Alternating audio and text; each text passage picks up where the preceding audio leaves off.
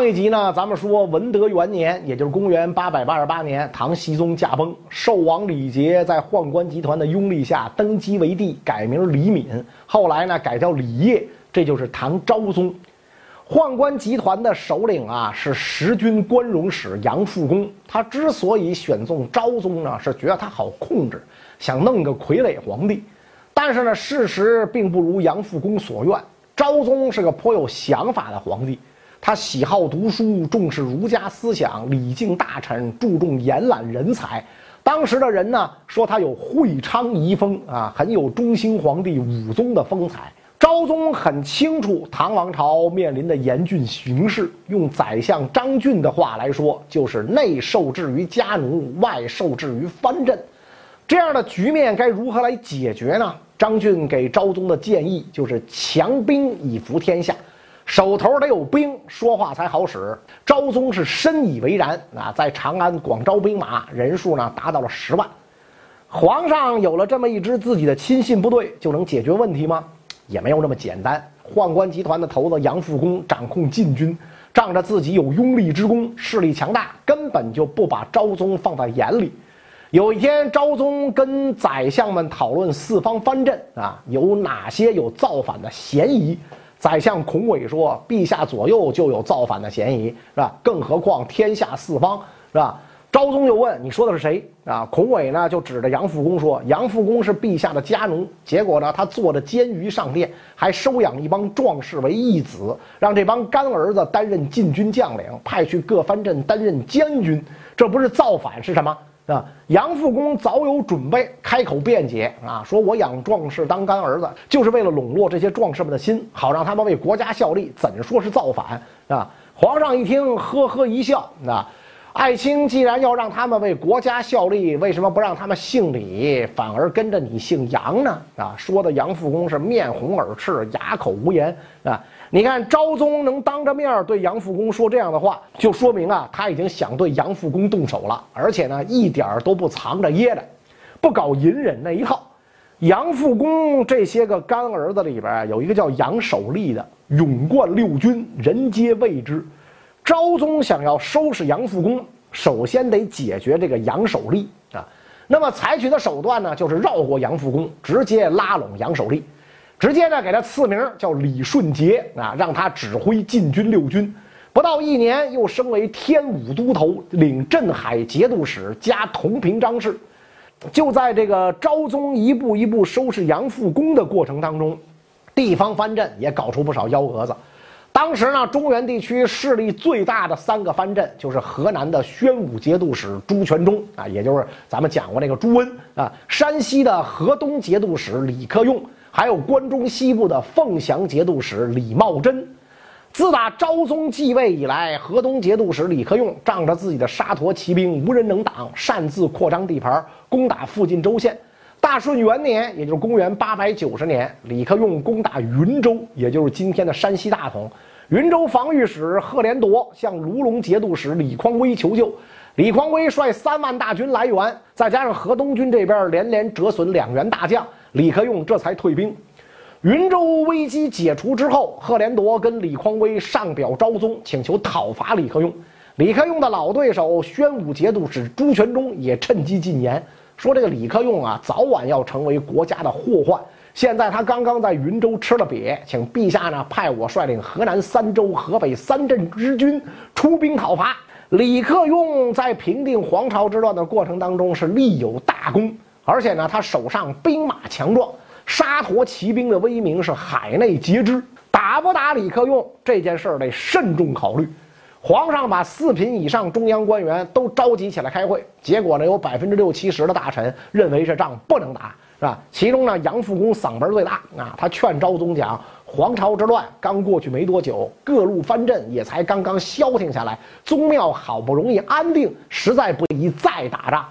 而宰相张俊和孔伟认为应该打啊。张俊说啊，沙陀人不好控制，臣一直担心他们跟河北藩镇互为表里，那样的话朝廷就拿他们没办法。现在河南、河北藩镇主动请求讨伐李克用，这是千载难逢的良机，请陛下把指挥权交给臣，不出十天半个月就可以平定李克用。要是错过这个机会，后悔莫及啊！觉得有道理啊，但是呢，有点担心名声啊，就问：“哎呀，爱卿啊，你看这个李克用有兴复大功，现在要趁他病要他命，天下人会怎么看朕呢？”孔伟就劝皇上啊，说：“陛下，您担心这个问题只是一时的事儿。张俊说的是万世之力，我已经计算过了，咱们现在的钱粮足够支撑一两年的长期战争，就等陛下一句话。”昭宗被这两个人呢游说动了啊，说那这件事儿就交给二卿了，别给朕丢人。于是当年五月，昭宗下诏削去李克用官爵，任命张俊为河东行营都招讨制置宣慰使，命朱全忠、李匡威、贺连铎等人率军助阵，起大军讨伐李克用。官军大体上分三个方向进军，一路呢是张俊率领中央禁军主力五万人从长安出发，前往晋州。与凤翔、定难等藩镇军队会合。晋州呢，就是今天的山西省临汾市。第二路呢，由朱全忠率汴州军从河南北上，还有李匡威、贺连铎等人由山西北部、河北北部向南进军，形成三面夹击之势。面对来势汹汹的官军，李克用沉着应对，采用了分头牵制、各个击破的战略。自己率主力先对付北边来的李匡威、贺连铎，因为这一路呢实力较弱，算是官军的偏师，让自己的养子猛将李存孝在南边牵制住战斗力更强的张俊和朱全忠，打算等自己搞定北边的唐军，再来跟李存孝合兵一处对付唐军主力。李克用的战略呀非常妥当，而唐军几位主帅离心离德，有劲儿没往一块使。当时昭宗任命孙奎为新任的昭义节度使啊，昭义节度使呢，咱们之前提到过，统辖山西的东南部和河北的西南部，这核心地区呢就是泽州、潞州啊。这个武宗会昌年间啊，这个刘轸呢还有过叛乱，咱们之前呢也专门讲过。这个时候，这个潞州虽然由官军掌握，但是泽州呢在李克用的盟友李憨之手里。泽路二州正好是朱全忠北上攻打李克用的必经之路。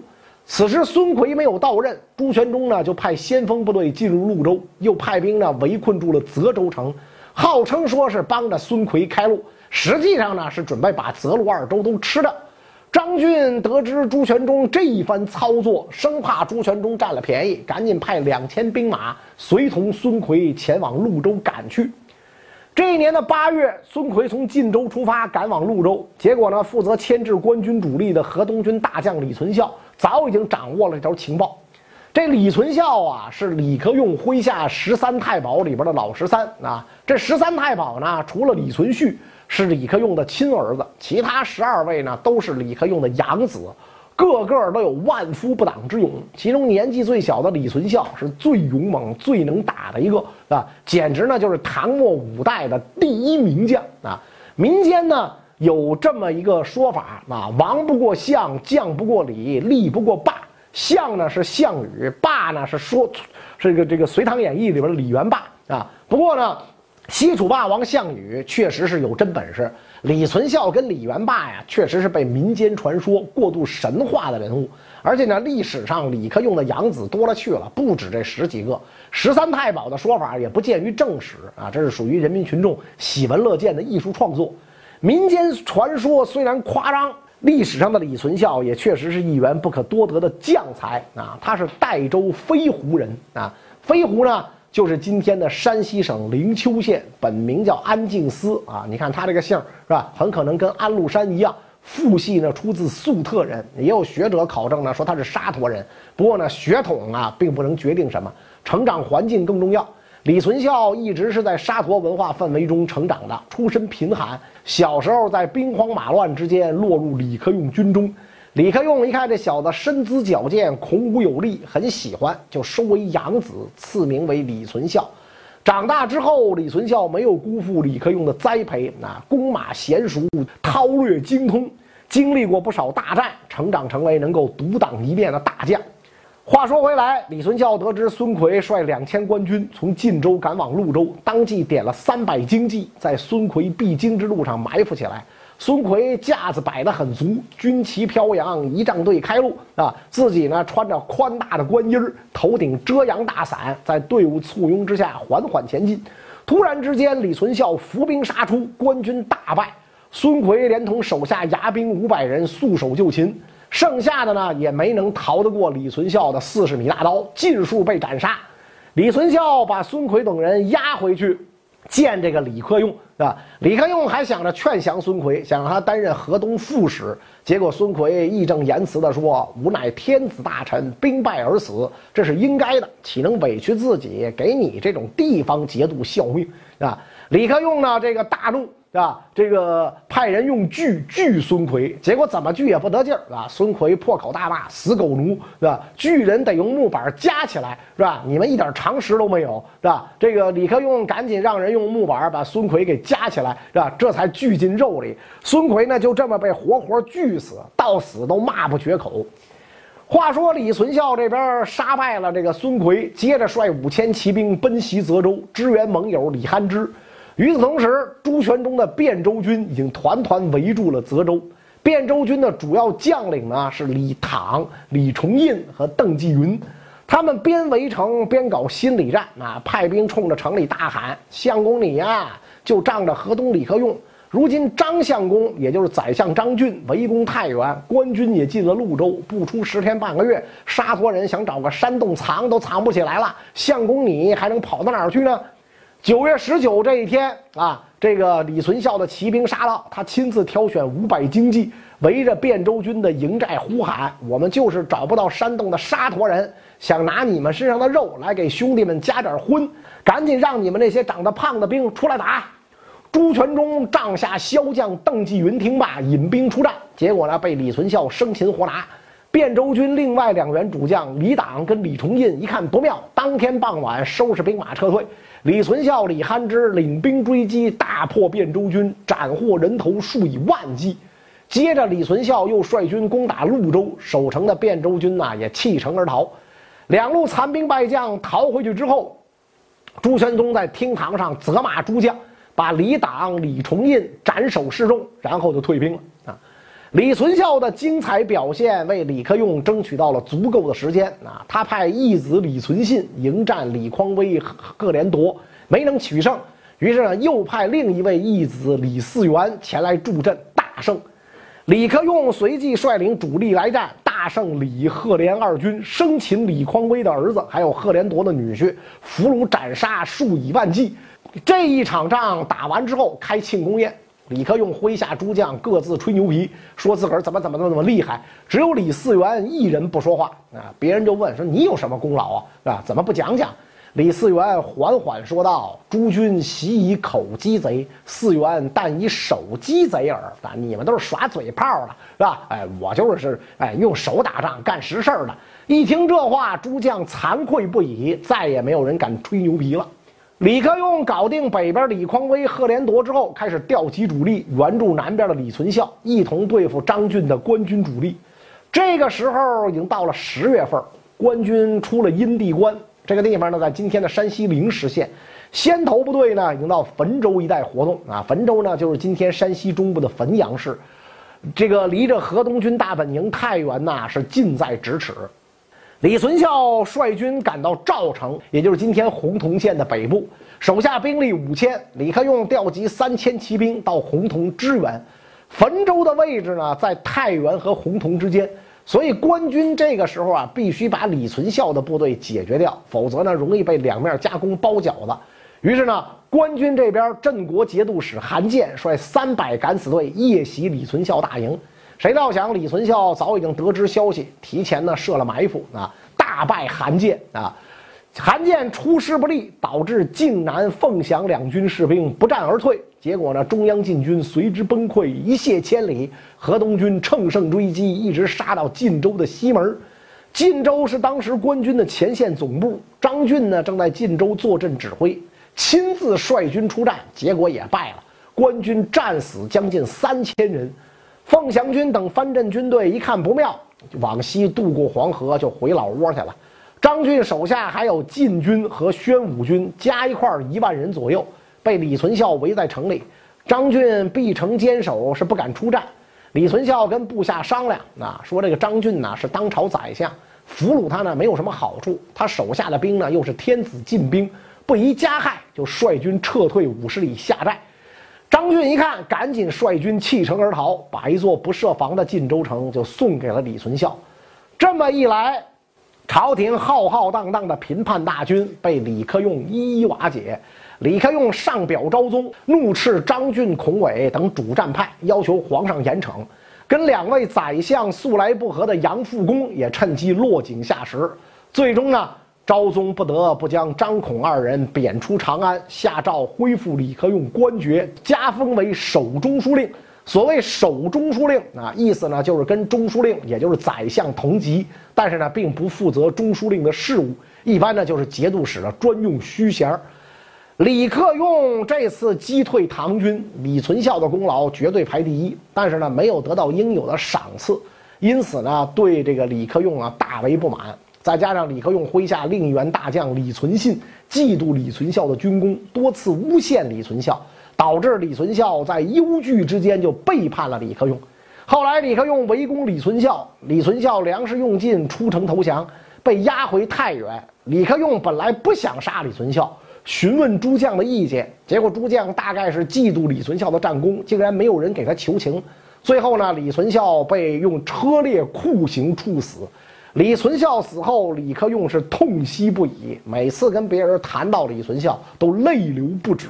再说朝廷这边，昭宗打击藩镇不成，搞得自己呢颜面扫地，于是呢就又把矛头对准了内部敌人，也就是大太监杨复恭。打仗打不过藩镇，还不就不信治不了家奴了？正巧呢，这个时候张俊、孔伟跑到朱全忠那儿，向朱全忠请求庇护。朱全忠上表昭宗，为张孔二人鸣冤叫屈。昭宗一看，好嘛，看来朱全忠啊也想搞杨复恭，那我就有了外援，可以动手了。公元八百九十一年，也就是大顺二年十月。昭宗找了个借口说杨复恭谋反，派天威都将李顺杰、神策军使李守节带兵攻打杨复恭的居所。啊，这个李顺杰呢，咱们开头讲过，啊，本来是杨复恭收的养子，后来呢被昭宗笼络过去。这会儿李顺杰呀，一点不念旧情，啊，没跟他这个前干爹客气。杨复恭的卫队战败，杨复恭仓皇逃到了兴元，也就是今天的陕西汉中。以讨伐李顺杰为名向朝廷宣战，杨复恭有好几个干儿子都是节度使，这个时候纷纷举兵响应，又一场叛乱就这么爆发了。这一次昭宗借用的力量是凤翔节度使李茂贞啊，因为凤翔呢正好在关中西部，离着汉中也近，平叛方便。杨复恭这帮货哪是百战猛将李茂贞的对手？所以公元八百九十二年，也就是景福元年八月。李茂贞攻克兴元，杨复恭等人逃入四川，固守阆州。两年后，也就是乾宁元年七月，李茂贞攻破阆州，杨复恭和他那几个干儿子仓皇逃命，在逃亡路上被官军抓住，砍了脑袋。杨复恭的叛乱呢，彻底平息。昭宗虽然铲除了杨复恭，但是呢，主要借助的是李茂贞的力量。那在这种情况之下，李茂贞会不会借机扩张自己的势力呢？咱们下一集。